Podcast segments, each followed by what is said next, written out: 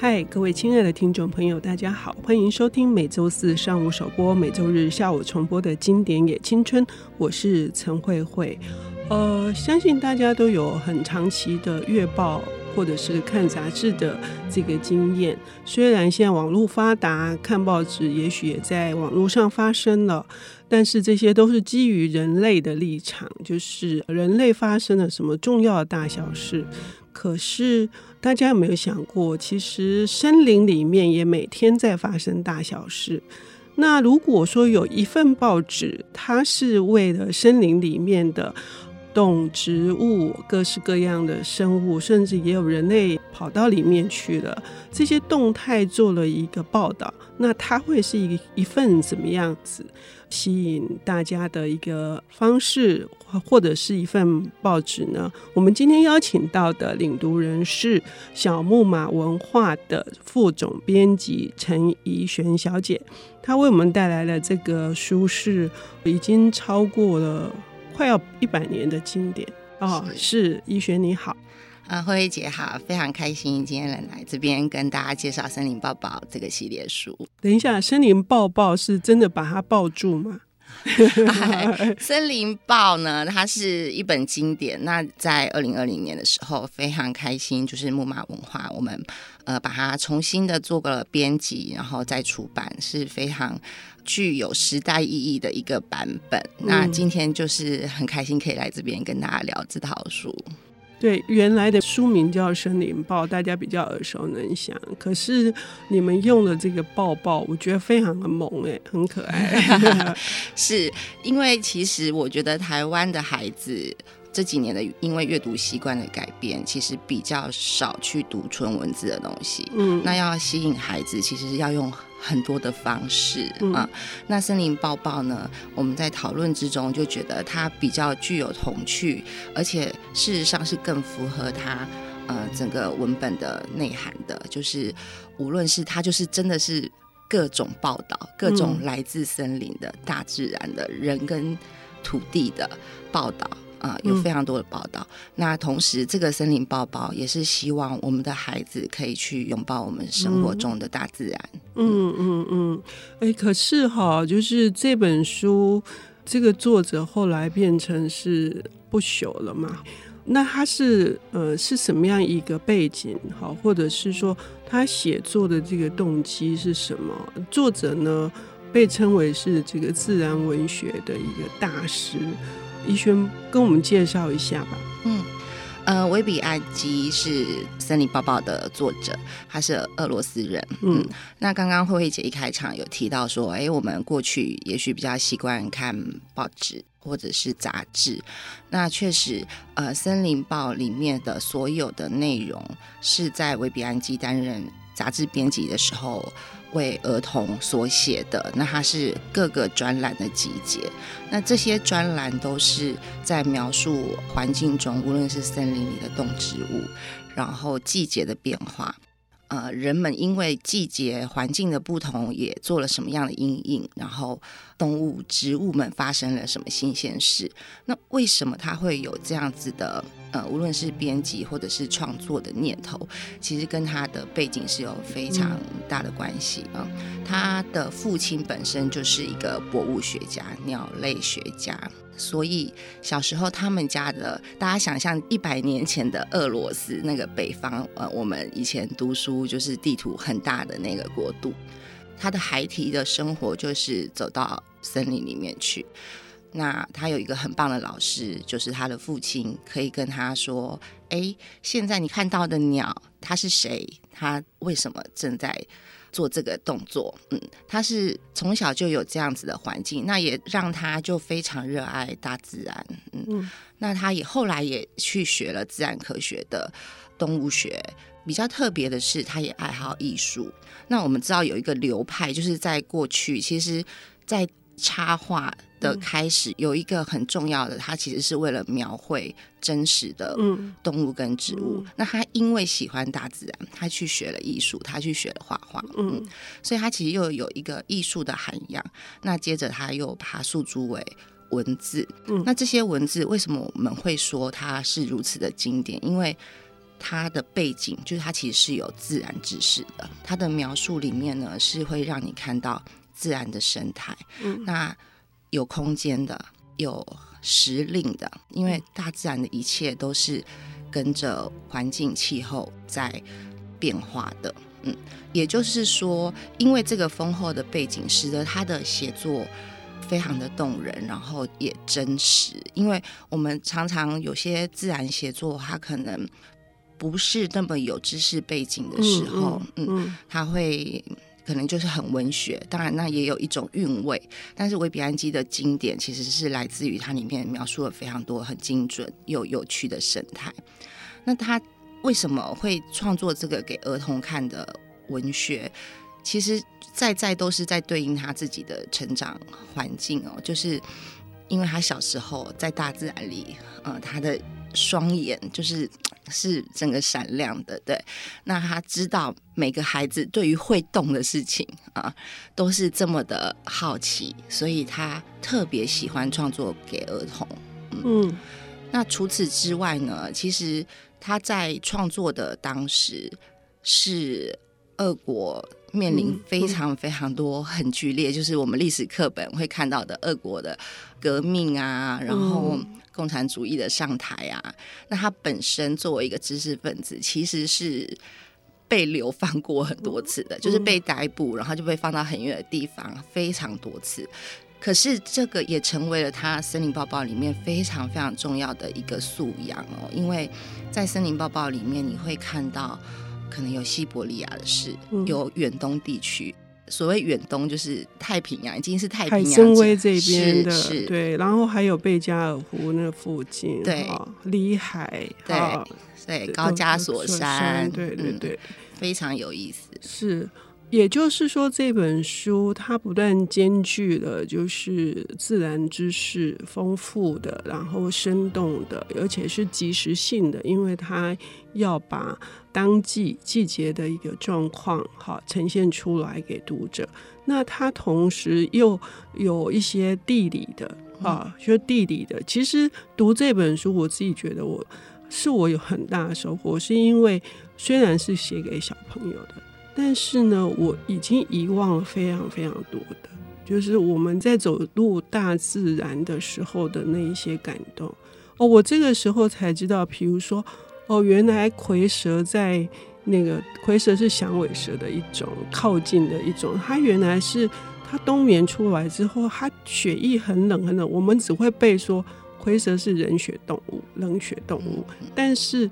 原来它要晒太阳晒很久之后，它就会好像太阳能是吸饱了，然后开始去捕食那个老鼠了，你知道吗？它才有活力。嗯嗯、那可是蝰蛇在什么地方？哈，又哪一些动物出现在什么地方？所以它是所有的是一种呃融会贯通的。是。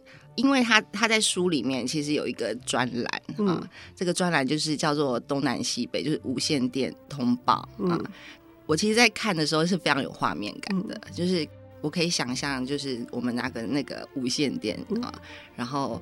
编辑好像在编辑台，然后就是哎，我这边是西伯利亚，现在这里雪融了啊啊！我这边是远东地区，现在呢，呃，其实太阳的情况如何？呃，嗯，就是非常有趣，就是它是很动态的。我们自己在看这个书的时候，一直觉得它很像。Discovery 就是非常神奇，它其实是用文字去描绘了一个很生动的生态。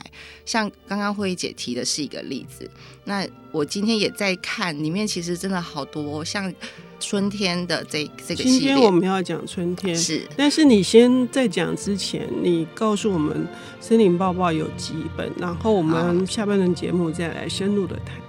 呃，森林抱抱呢，我们呃有四本，因为主要是它的编辑上就是用太阳、用节气来做森林历啊、呃。那春天就有三个月份，嗯、那每三个月份呢，我们就做成一本。春天有什么新鲜事呢？嗯啊、呃，那所以这套书呢，我们还邀请到俄罗斯插画家卡加来绘制，重新的绘制，嗯、然后给呃有一个最新的风貌呈现给我们的读者。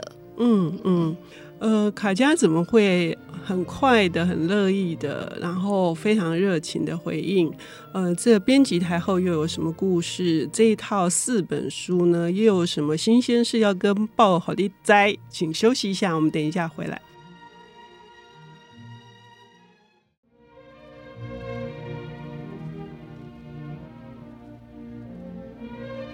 欢迎回到经典也青春，我是陈慧慧。我们邀请到的领读人是小木马文化的副总编辑陈怡璇小姐，她为我们带来的是俄罗斯非常重要的自然文学经典，呃，已经有一百年左右的历史，它叫做《森林抱抱》。那呃，我们上半段节目已经听到了，呃，这一套书呢，因应让它更有这个。现代感，所以呢，小木马邀请到了这个卡嘉，好，是卡嘉，可能有一些听众朋友是很熟悉的，但有一些不见得呃认识他。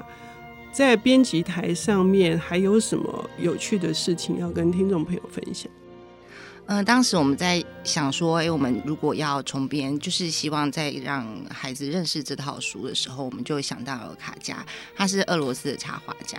那这两年他因为为台湾画了石虎，呃，声名大噪。然后他非常爱台湾，也曾经受邀来台湾。嗯，那为什么他远在俄罗斯，他其实没有来过台湾，但是他可以把石虎画的在一些特征细节是非常正确又可爱的。那我们在跟他聊的时候呢，他就说，因为他也非常热爱大自然，然后从小也就非常热爱观察。那这套作品就是呃，《森林抱抱》呢，其实是每一个俄罗斯的孩子都会读过的书。呃，他们在课堂上可能呃阅读课也都会读这个作品，所以他非常非常开心，可以嗯，他甚至也觉得很荣幸，可以为这个经典作品，然后大家一起，我们一起来努力把它画出一个全新的风貌。对，嗯，嗯，那刚刚也提到就是。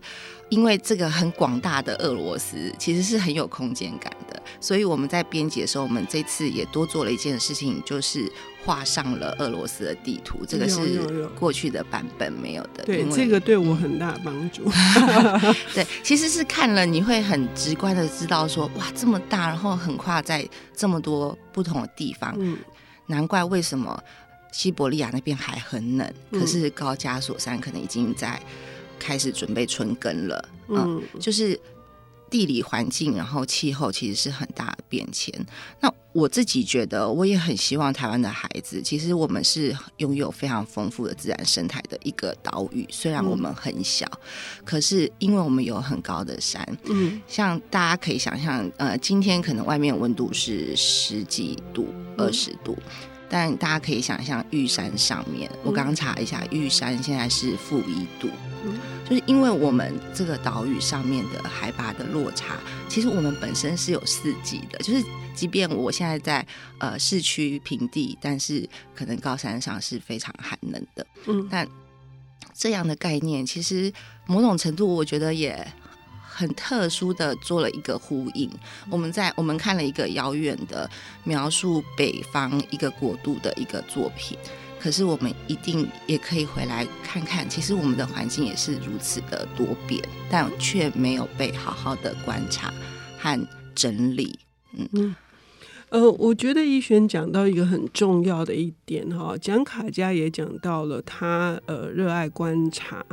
然后也呼吁，就是说，孩子们甚至就是家长本身，在读了这本书之后，我自己也会觉得说，呃，有非常多细腻的地方，包括如何观察款冬，哈，款冬，呃，它的花是其实我们会误认为是蒲公英，因为都是黄色的，哈。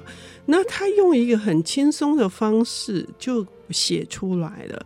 是优美的，但是你会牢牢的记得。我甚至为这件事情去 Google 查款东到底长怎样，嗯，所以才会发现蒲公英长很像。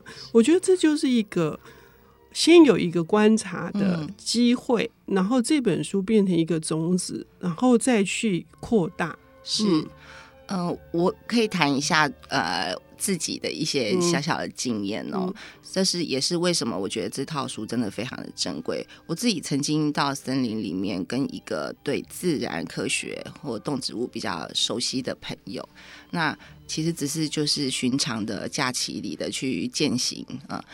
但他在过程中可以告诉我非常多。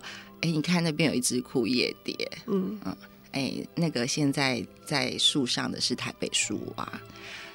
其实如果没有一定的引导啊、呃，或者是知识、嗯、一些背景知识，我其实是看不到的。那这让我非常的讶异。嗯，嗯，那我觉得《森林抱抱》里头所有的描述，它都是非常细腻的，有点像是带着你，你可以这样看一个一棵树啊，一只鸟啊。比如说呢，刚刚慧慧姐有提到说，哎，有一些观察是哇，看了很惊奇。那春天，我们刚刚提到说，哎，刚好春天，嗯、大家知道春天其实就是从春分开始，春分是三月二十一号，嗯、所以呃，此刻我们也即将要迎接春天了啊。春天呢是在俄罗斯。还是很冷，因为是融雪的季节，然后非常冷。嗯、可是大家又蠢蠢欲动的时刻，嗯、他就在描述说，很多呃，在西伯利亚的狐狸，他们在冬天的时候，嗯、其实全部都会换上白色的毛啊、呃，这是保护色。嗯、其实我们谈自然科学就会说这是保护色，但是他用文学的方式去告诉你说，现在呢，他们变得很容易被发现，嗯，因为。雪开始融了，嗯、然后呢，土地上黑黑的石块跑出来了。那他们很很棒哦，他们这时候也。刚好就来换雨啊，呃嗯、因为不行了。如果我们还这么白，就会被看到。因为大地已经变成土壤要冒出来了，嗯、所以这个时候也是这些狐狸呀、啊、正在换毛的时刻。然后灰灰的毛，丑丑的。那可是丑丑没关系，因为地上黑黑的，所以我现在换成灰色的毛刚刚好，就是又会让人家不会发现了。啊嗯，这是一个其实是一个非常自然生态的一个知识，可是他用非常文学的方式，然后其实是没有刻意的文字的呃雕塑，对，很自然的、直白的，然后诚恳的。呃，去描绘出来。我觉得那个细腻的程度是在说，比如说有五种动物，然后其中有一种动物，它就是天生没有办法，它尾巴上面就有一个黑色的毛，但是当它要让自己变成灰色不被发现的时候，那个黑色的毛怎么办？结果书上写说没有关系，因为其实原野里面多多少少都有黑色的斑点，所以它只有那么一小块，反而更自然。那我看了觉得说，哇，怎么有这种事情呢？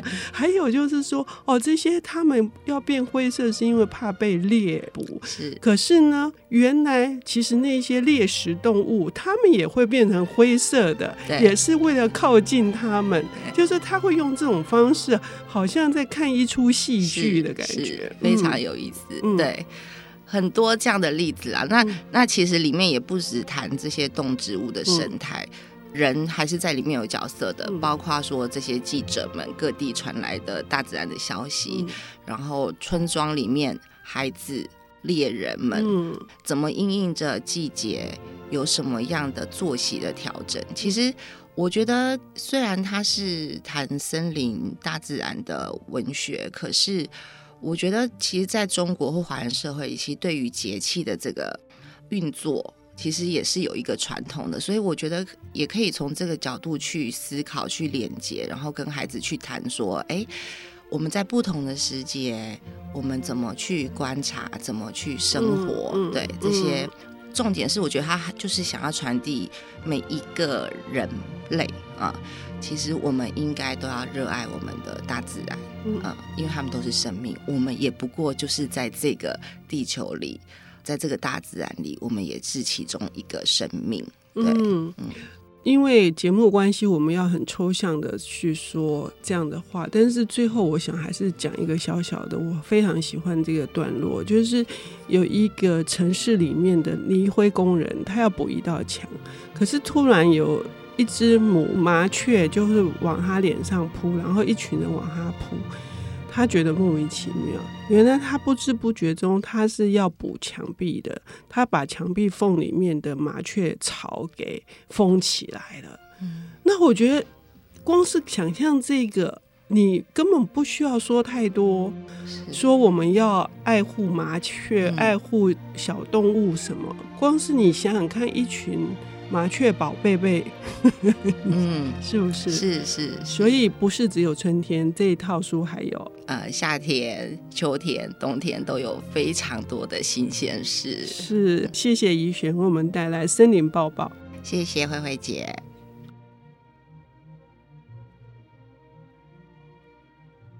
本节目由 IC 之音与瑞木读墨电子书联合制播，经典也青春与您分享跨越时空的智慧想念。